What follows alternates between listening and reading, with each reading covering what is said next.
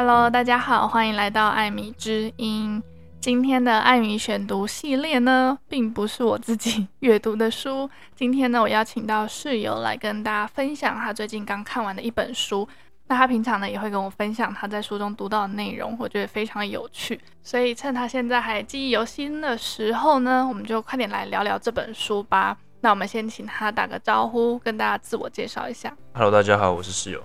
嗯，我最近看的这本书叫做《Outliers》，然后中文翻译是“艺术”。异就是变异的异，数就是数字的数。嗯，那它有一个副标了，它的副标叫做 The Story of Success，就是成功的故事。嗯哼，对。那其实 Outliers 它这个词，它是在统计学的一个概念，就是说，当大部分的数字都集中在某一个区间，而有一个数字不在这个区间里，它在特别奇怪的遥远的地方，它是不是在群组里面的合群的数字的话，这个叫做 outliers。嗯嗯，那我猜这本书应该是在讲一些可能跟一般大众比较不一样的一些想法，就是我们可能原本会预设什么样子的想法，可是另外之之外的一些概念，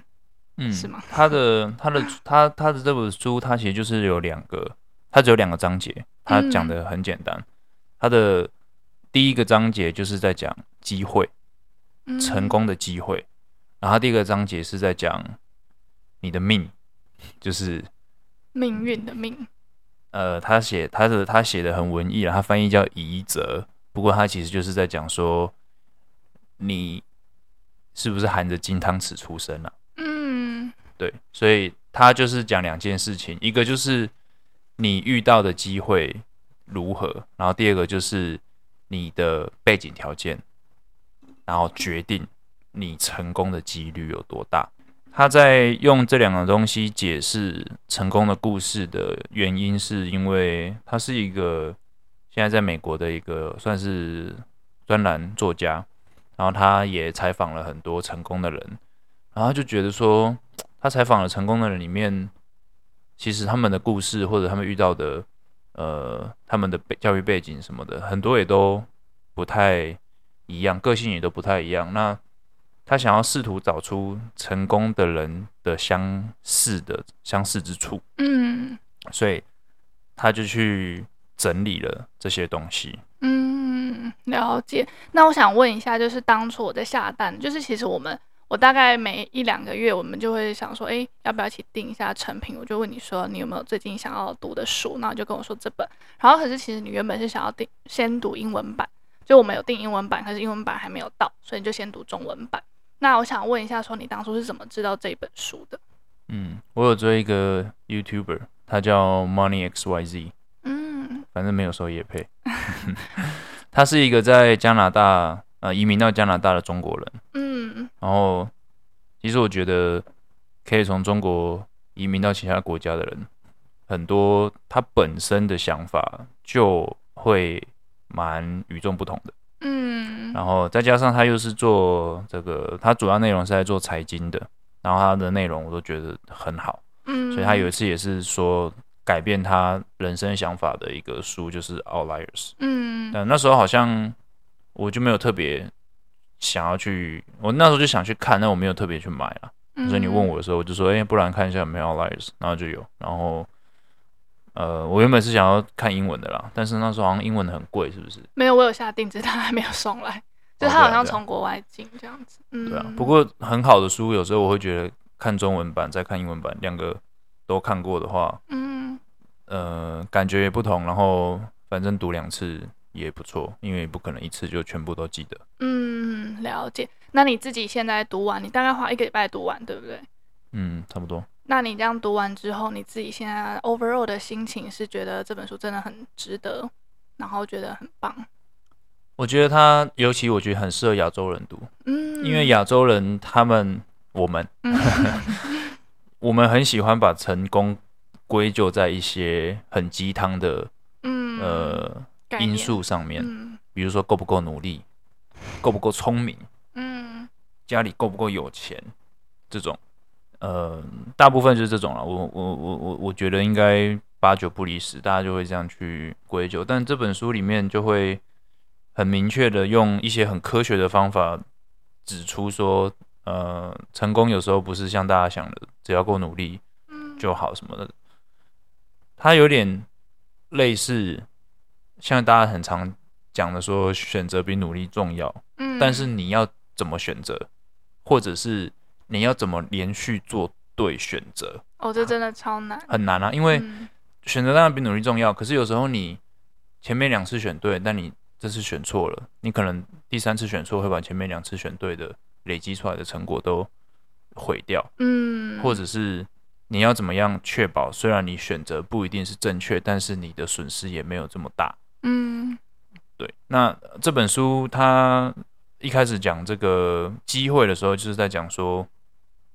呃，讲一些例子，那讲一个比尔盖茨的例子，我我相信应该这本书有点有点红了，所以这个例子可能也有有些人听过，但是我就再复述一次。嗯，他就是在说，很多人说比尔盖茨呃会成功，是因为我相信很多台湾人都知道，就是啊他呃在大学，因为他电脑很强，所以他辍学，然后他很聪明，然后他也工作很努力，在。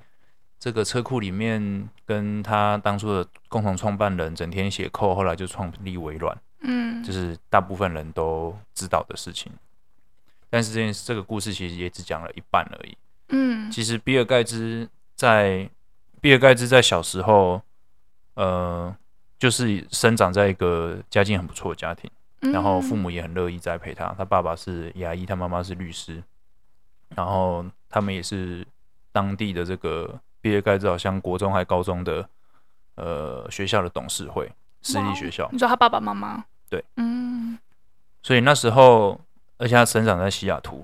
如果对美国地理熟的人就知道，西雅图算是美国的科技重镇。嗯。现在的 Amazon，然后微软，当然微软是比尔盖茨创的，嗯，但是那时候都是在呃西雅图。嗯。然后，比尔盖茨在十三岁的时候，他的学校就采购了电脑。那时候，大部分的大学也都还没有电脑。嗯，对，那是他们学校家长会因为有一笔钱，所以决定要采购。然后他爸爸就让鼓励比尔盖茨去学电脑。嗯，然后他也。开始用电脑，然后当然，我觉得这跟美国这种呃喜欢冒险的精神也有关系。比尔盖茨也开始写程式，然后去帮他们家里附近的这些公司写 code，然后他又帮他爸爸的牙医诊所写客户管理系统。哇哦！然后赚钱，嗯，然后帮他爸爸的这个几家诊所串联起来，就是说呃这个共享。就有点像现在这种客户管理，但是是共享系统的概念，在那时候是很先进的。对啊。然后他也帮学校来写这种老师排课表的的程式，就是因为那时候老师排课要互相协调，什么很麻烦，学生有很多，所以他就设计了一些呃算演算法，然后就是说，哎，当这堂课被占满了，其他老师就不能选，就是设计一套流程这样子。然后他那时候就开始做这件事，所以他后来才有本钱。呃，创立微软，不不不，不继续念大学，因为他知道他就可以靠这个赚钱了。对，所以这本书做出的结论就是：第一个是比尔盖茨本身家境就不错，嗯，父母又愿意栽培，学校刚好愿意买电脑，嗯，然后学校愿意买电脑之外，比尔盖茨又有机会可以用电脑来赚钱，让他知道这个是可行的，嗯，然后他。一起当初跟他一起打拼的伙伴又是，呃，他这个学校的同学，嗯，所以他的邻居什么的也是有相当的这个资源，还有视野也是到那里。然后还有一个很重要的点就是，比尔盖茨也刚好出生在那个时代。他如果再早出生五年，他就可能上大学了，十三、十八岁就上大学了，嗯，他可能也碰不到电脑。他如果再晚出生个五年，他也才八岁，他可能也没有办法用电脑，就会有其他的比尔盖茨，就是会有其他人来当比尔盖茨。嗯，嗯，像这本书也提到说，贾博士跟比尔盖茨也是差不多同样的年份出生的。嗯，所以在那个年份前后两三年出生的人，很多后来都变成科技巨头，因为他就搭上那个顺风车嘛。对对对，就是说，嗯、有时候大家会过度强调个人因素，但忽略了时代红利。嗯，对，不是说他们不努力，而是说他们如果早生个几年，晚生个几年，可能就会别人来当比尔盖茨，就不是他们来当比尔盖茨。嗯，对，他在讲机会的时候，很多就是在讲到这件事情。像之前很多人都会说台湾的经济起飞，大家老一辈的人，我是我们爸爸妈妈那一辈的人，就是也是搭上了这个经济起飞的顺风车，所以很多人都可以当老板。所以其实他们都以为说创业或者当老板这件事情很容易，可是套用在我们这一辈就不是那么容易了。对啊，嗯嗯，最近中国也有一些什么企业讲师也是来讲这件事情嘛，嗯，就是在台湾大概七八十年代的时候。只要你敢出来开工厂，嗯，只要你找得到人可以做一些东西出来，你基本上都会赚钱。对啊。然后八十年代到一九八零到两千年的这段时间，只要你敢买股票，嗯，你基本上都会赚钱。对，你现在就是躺着。两千年以后，只要你敢买房地产，你基本上都是赚钱。嗯。对，那就是一个区段一个区段的时代红利，但是只是说，当你在那个当下的时候，你不见得会看得清楚，所以很多人其实他会太高估短时间可以做到的事情，但是他会太低估长时间累积的效果。就是当我们现在处在这个当下的时候，我们判断的东，我们判断现在的趋势会用过去的经验，所以。我觉得现在很多人就会觉得说，房地产一定会涨，因为它是用大概五年前的那个，因为过去二十年来是这样嘛，嗯，但再过二十年前，它也许也是，但是没有那么明显，嗯，再过二十年，就是你知道工厂的时候一定会，那现在如果你跟年轻人说，你开工厂一定会赚，年轻人就会说你有病，对吧？因为时代红利不是在这里，那时候台湾的人力成本低嘛，然后又这个劳动力充沛嘛，嗯，然后大家。这个中国又还没崛起，所以外资都会把钱投进台湾来做代工，就是种种因素加起来，让那个时候的时代红利可以这样被建立起来。对，但是当你去问你爸妈那一辈的人，我爸妈那一辈的人，嗯，都一样，问说，哎，你们当初怎么成功？他们会跟你说，我们很努力工作啊，真的，你就怕病呀，就就就辛苦了啦。嗯，现在不辛苦吗？其实都很辛苦。对啊，我觉得比较辛苦意义不大，但是当初的时代红利确实让台湾从事这一行，然后人口基数又多，嗯，就是当当初来做中小企业工厂的人很多都成功了，嗯，成功了之后，而且是那种做了二十年就可以退休的那种成功，嗯，不像现在大家做了三四十年都不知道可不可以退休。对啊，但我蛮好奇，就是说。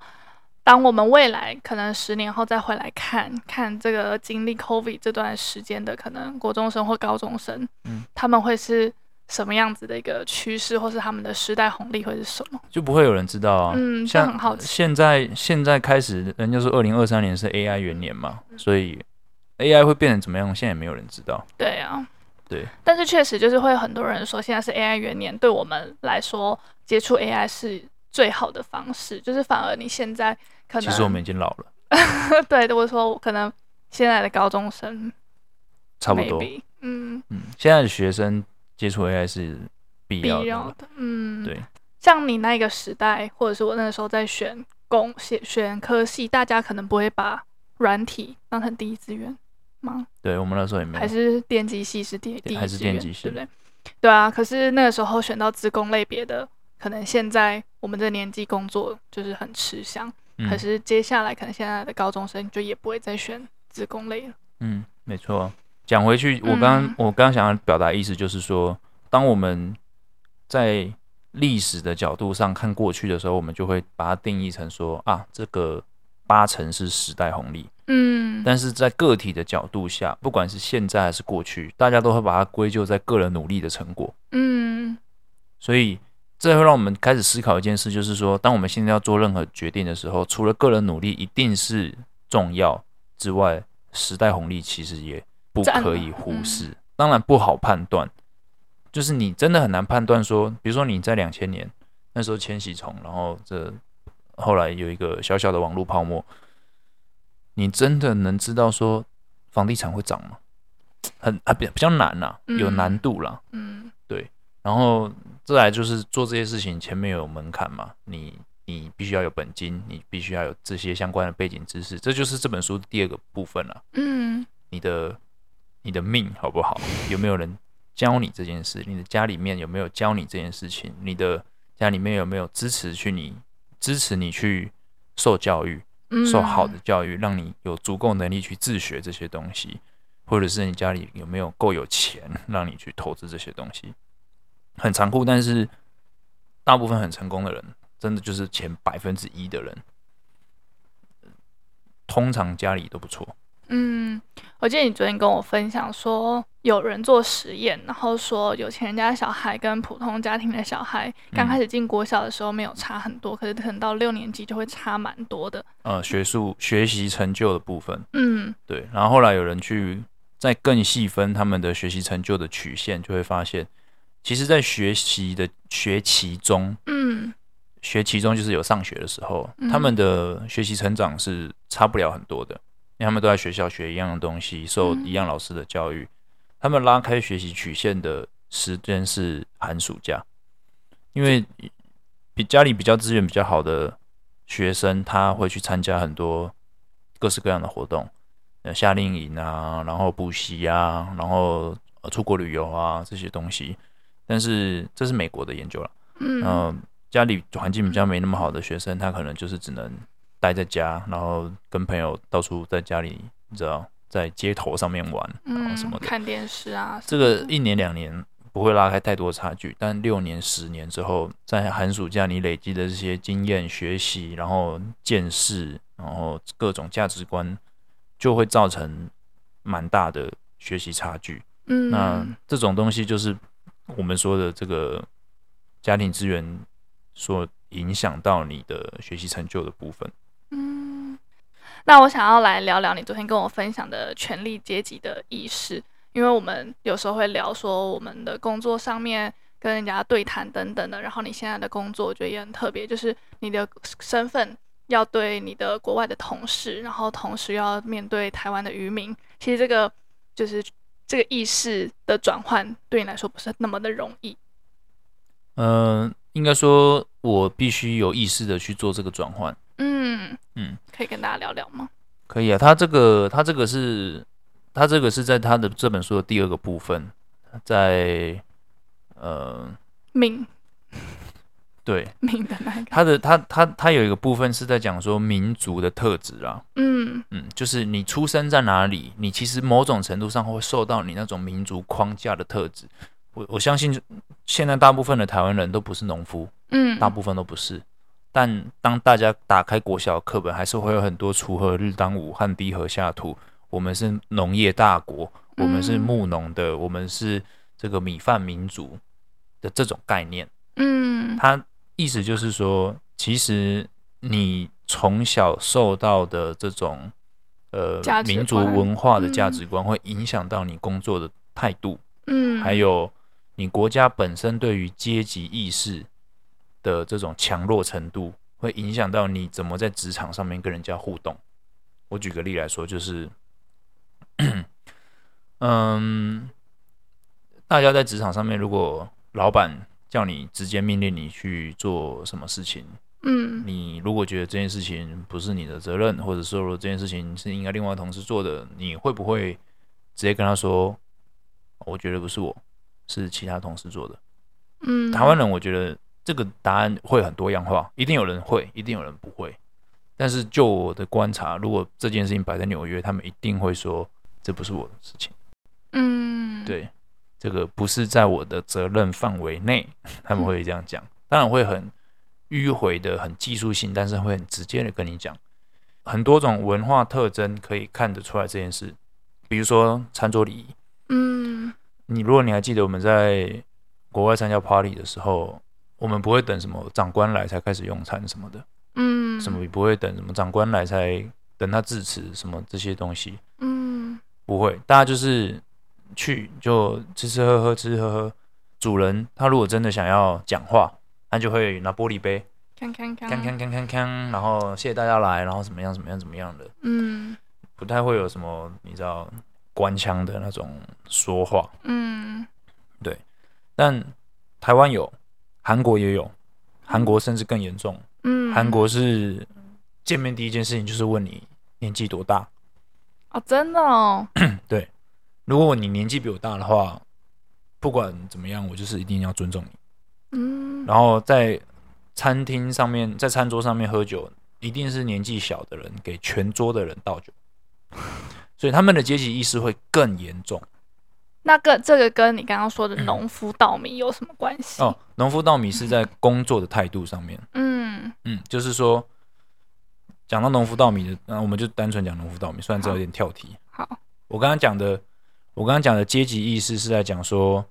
在一个组织里面，在不同阶级的人，在不同年纪的人互动上面，大家能不能跟呃，大家能不能很平等的互动？嗯，这这这是一件事情，我们先把它放在旁边，先把它记住，然后放在旁边。然后我们现在来讲稻米文化的事情。稻米文化是一年三百六十五天几乎不休息的文化。嗯，一年可以两根三根，就是收获两次，收获三次。哦，就算是冬天农闲的时候，大家如果有记得，或者是大家如果去参访过什么五米乐，或者是那种美农民俗村之类的，嗯、就会知道农农闲的时候还是会什么编斗笠啦，嗯、然后编蓑衣啦，油纸伞，做油纸伞啊，擂茶做，就是做一些你知道副业，嗯，就大家闲不下来。对，这是原因，这个原因是因为。能种稻米的地方，它的土地的肥沃程度通常很好。嗯，然后稻米也是一个需要精细照顾的一种农作物。嗯，所以当你休息的时候，你可能也是要忙着做这种灌溉的沟渠啊，然后去嗯、呃、做一些准备工作。对，但是如果你看稻米以外的农作物，主流的话像是麦、玉米，他们就是很粗放的。嗯，很少有很精致的麦田，比较少，几乎没有。嗯，然后，呃，麦田啊，或者是这种呃的大规模的这种粗放农业，它的土地通常没有像稻米这么肥沃，嗯，它会需要休耕，嗯，所以在这种背景下面耕作的民族，他们会觉得休息土地是需要休息的，嗯，人也需要休息。嗯对，然后我需要有更多的生产力的话，我就要买机器，嗯，我就要投资，我就要有更大的土地。但如果你回来想稻米，如果是稻米的话，我如果要有更高的生产力的话，农民就会说啊，我一年两次收获，我要变成三次，我要精进我稻米的品质。嗯，我要把每一个稻梗上面的麦穗变得更多，我要做基因改良。嗯，因为土地是有限的。嗯，在台湾也是，其实，在大中国大陆也是，大部分的这个稻田其实不没真没有真的那么大啦。嗯，对，大部分中国种稻米其实是在东南方珠江三角洲这边。对，北方因为天气的关系，也不也没有很多稻米。嗯，在中国也是一样。对所以稻米民族的想法会比较说，我就是继续工作，然后两次变三次，然后把有限的土地资源里面榨出更多的成果出来。嗯，对。那它就可以同时反映到这个民族的一些特征跟价值观。就是它有点像是刻在大家血液里面，你就是习惯有工作这么多时间。它里它书里面有。明确的写出稻米民族平均每年的工时有多少，然后欧洲那些种马铃薯的工时有多少，然后美国种麦的民工时有多少？稻米民族就是工时最最高的，而且应该高很多，对不对？对。然后他这本书里面又提到一个很有趣的，就是说，其实其实大部分的技能表现的好不好，跟你在上面花多少时间是有关系的。嗯，包含数学，然后它里面就有提出说，这个亚洲人天生数学比较好的优势，是因为我们的语言上面的优势，我们做进行数学短期记忆的能力能力，嗯，比欧美的人好很多，是因为我们的语言，我们从一数到十，嗯，应该不用两秒，一二三四五六七八九十。但是如果你用英文从一数到十，就算你是母语者，你也永远不可能比中文数数字还要快。真的哎，超难。所以当你在记一个数字的时候，只要在十位以内，嗯，什么七六七五四三二，嗯，我现在讲给你，你马上就可以附送。我随便乱掰了。好，比如说，比如说什么七六八五四八一，七六八五四八一。但是我只要用英文讲。哦，对，就很，你可能就会记不起来了。嗯，哦，这是语言上面有，所以他也说这个是民族性的优势。嗯，所以高中以下的数学竞赛，它里面有写啊，就是这个都是亚洲人吗？前四名都是亚洲人。哦，啊，好像什么新加坡、台湾、日本、韩国，然后中国好像没有在那个协会里面，所以，嗯，但我相信中国一定也是很强了。对啊。哎，但我想到就是我前几天看那个影片，反正看到那个什么小 S 的新的节目，然后他就邀邀请了一个一个弟弟来上他节目，他是一个网红了。然后这个弟弟他之前有跟他拍过 MV，然后那个 MV 就是他一直数数那个九九乘法表，然后他就是拍了中 英版本的九九乘法表，然后那个混血儿。弟弟他就背九一九九二十八，就念得很顺。但他要用英文背九九乘法表，他就超级卡，即便他也是母语者。嗯，突然想到，啊、所以他这本书很有趣的一点就是说，数学本来就很难了。嗯，但当你的语言让它变得更难，学生就不想学。嗯，他就已经很难了，然后我又讲起来又更难讲。对，老师也很难解释。对，然后再加上你看，在在这个表达数字的方法，比如说我们讲分数，五分之三，嗯，我们讲完我们就知道哪个数字在下面，哪个数字在上面。嗯。可是像英文，你就会讲 three fifths。嗯。数字简单还好，但如果你把它变得很复杂，像高中数学里面又有根号，又有三，上面又有乘什么乘什么，嗯，然后再把它除在下面。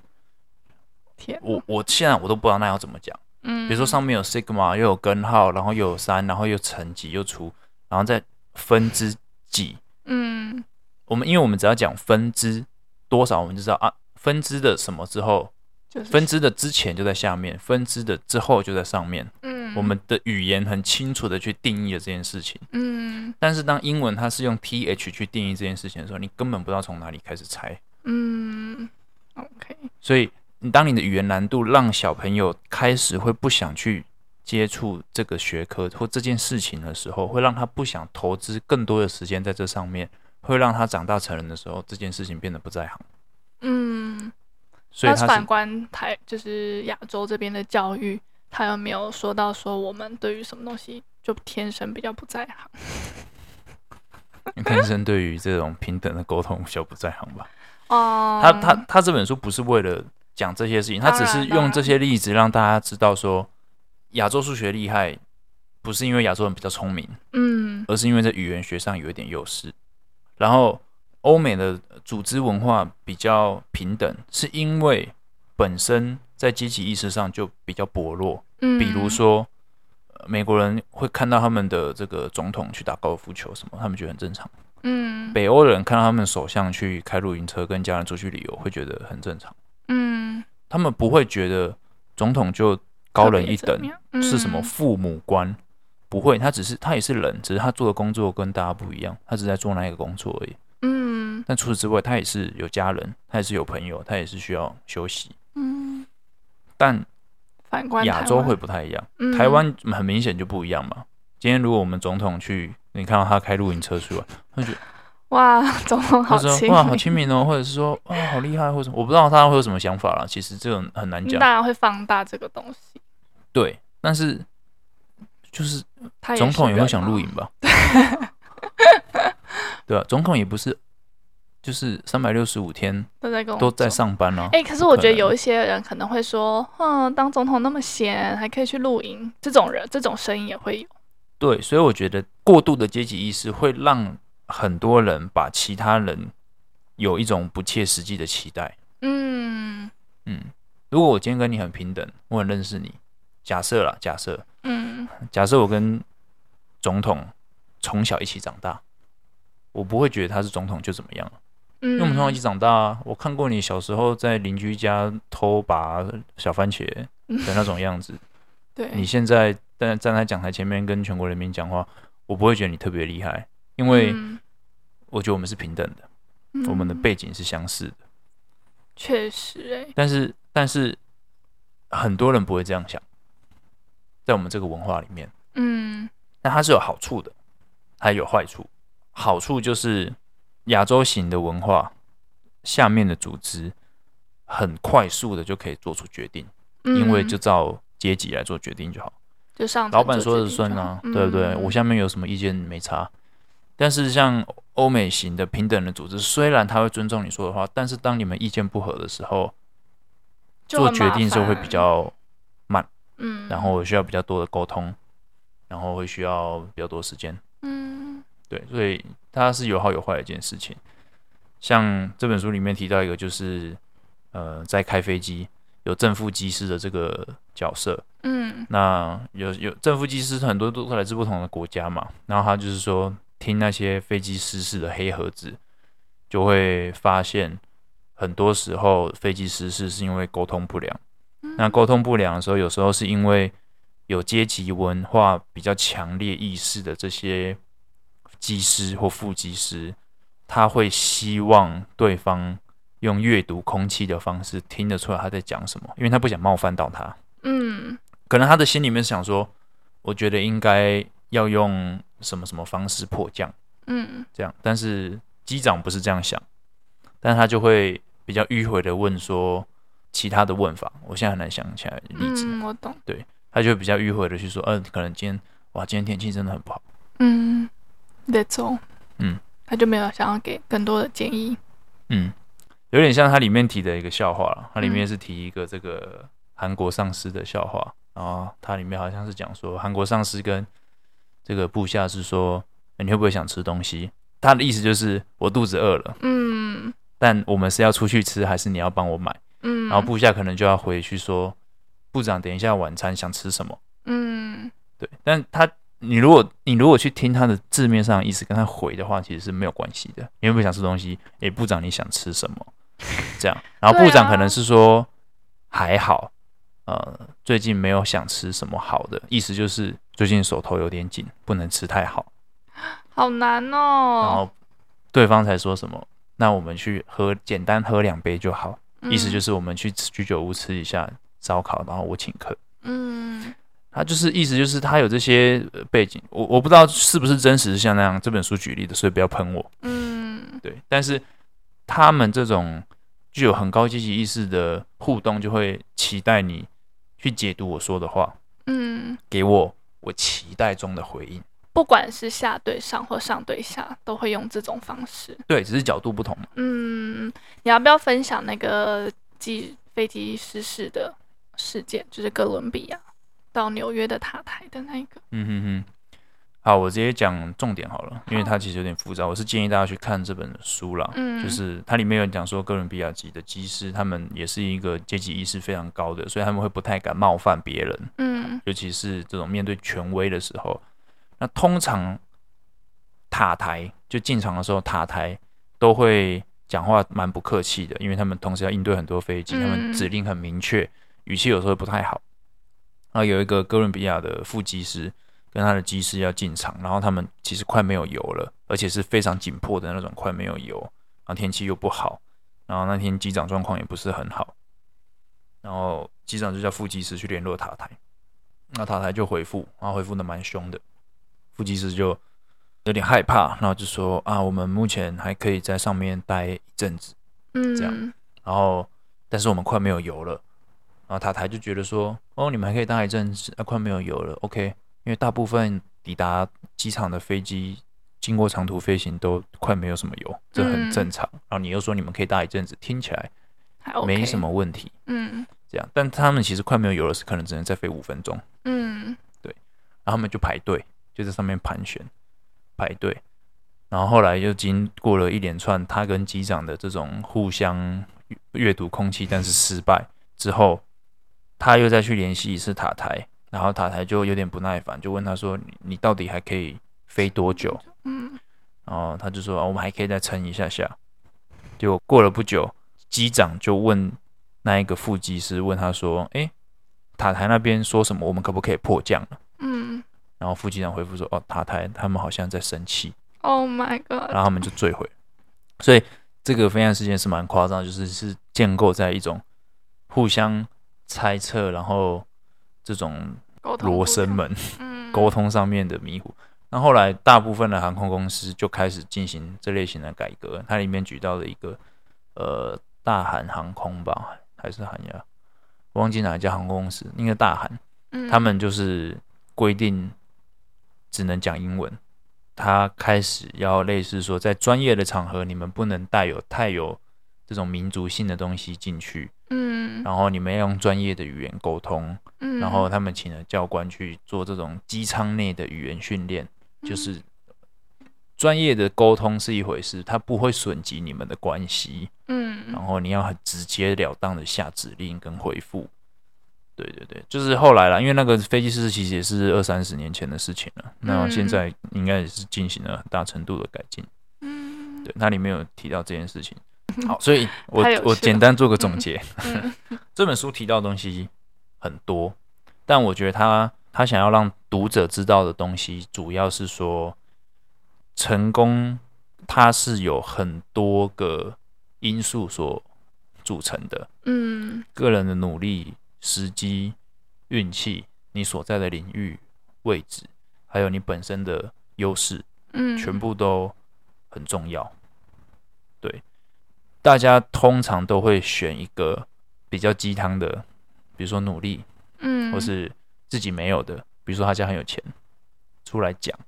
但是当我们在 review 的时候，我必须要就是知道说啊，这些东西其实背后人家后面一定有我们不知道的，嗯，优势或者是厉害的地方或者是什么的。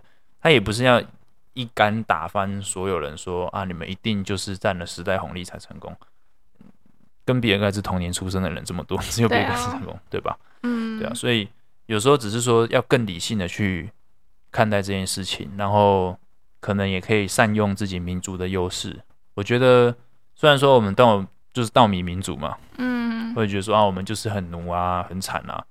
不过这不，我觉得这不一定就是优势，呃，不一定就是劣势，你知道吗？因为这代表说我们在心态上的容忍力，其实一定就是比别人还要还要坚韧高。嗯，对，我们可以忍受的工作时间也比人家长。当然，你不一定要工作这么久，嗯，而且你也可以选择啊，我可能，嗯、呃，努力二十年，我之后就慢慢慢慢慢慢不要这么努力了，慢慢慢慢慢慢调配自己的生活，这是可以有意识的去工作的，的，嗯，对，而且，呃，我相信啊，你其实要成就任何伟大的事情，你一定也是需要付出很大很大的努力。是啊，而且比尔盖茨虽然有这些，呃，不管是资源啊，或者是时代的红利，我觉得。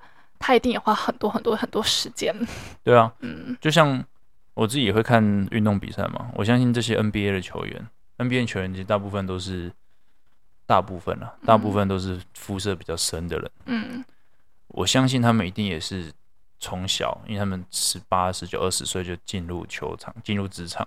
嗯，他们一定从小就每天练球好几个小时以上，然后拼命不断的练，才能成为全地球最会打篮球的人。对啊。对啊，所以你如果我觉得真的就是，如果要做很厉害的事情，你就是一定要花这些时间。嗯，你你不可能说啊，我是亚洲人，所以我数学特别好，所以我一定那样花个几小时，一天读两个小时，我就可以数学奥林匹亚，不可能嘛？对啊，对啊，他只是说会有这些优势，嗯，然后会有这些特性。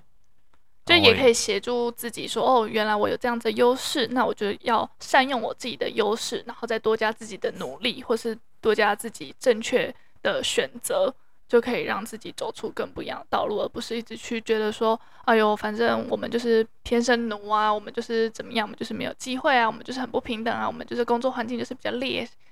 但是我觉得很多时候就是还是可以靠自己去调整。对，就是你解读环境是一回事嘛，嗯，但是你也要解读时代，然后观察自己，对，然后决定你自己最好的位置是在哪里。嗯，我觉得这是这本书想讲的事情的。所以你还是会很推荐，即便大家听完我们的访谈，还是会很希望大家可以再自己去阅读一遍，对不对？其实对了，其实我不太相信任何。虽然这样点自己打脸自己了，啊，我我不太相信任何你知道书评或者是什么十分钟、二十分钟带你读一本书，因为我觉得自己读一本书的时候，他作者会有一个很完整的论述。嗯，即使我现在很想要好好的把这些论述讲一次，嗯，但是一定是没有作者他在书里面写的清楚。当然了，然后他也是训练你一个思考能力，像他这本书里面很多环节都是。扣在一起的，比如说他想要讲说一个人如何在一个领域里面做到最好，他跟你什么时候出生，他跟你出生的时代，嗯，他跟你家里给你的资源，他跟你是什么样的背景，什么样的种族，什么样的文化，造就你在后续成长的过程中愿意投注多少的心力，再加上我们刚刚说的，你家庭在这个寒暑假在你空闲时候给你的栽培。这些是一连串的，嗯，但是你看书，你看书的时候，你就可以感受得出来说，啊，这个是一环扣着一环的，嗯，好，那我们节目呢也要渐渐进入尾声了，非常感谢收听到这边的大家，也很感谢室友陪我录这一集。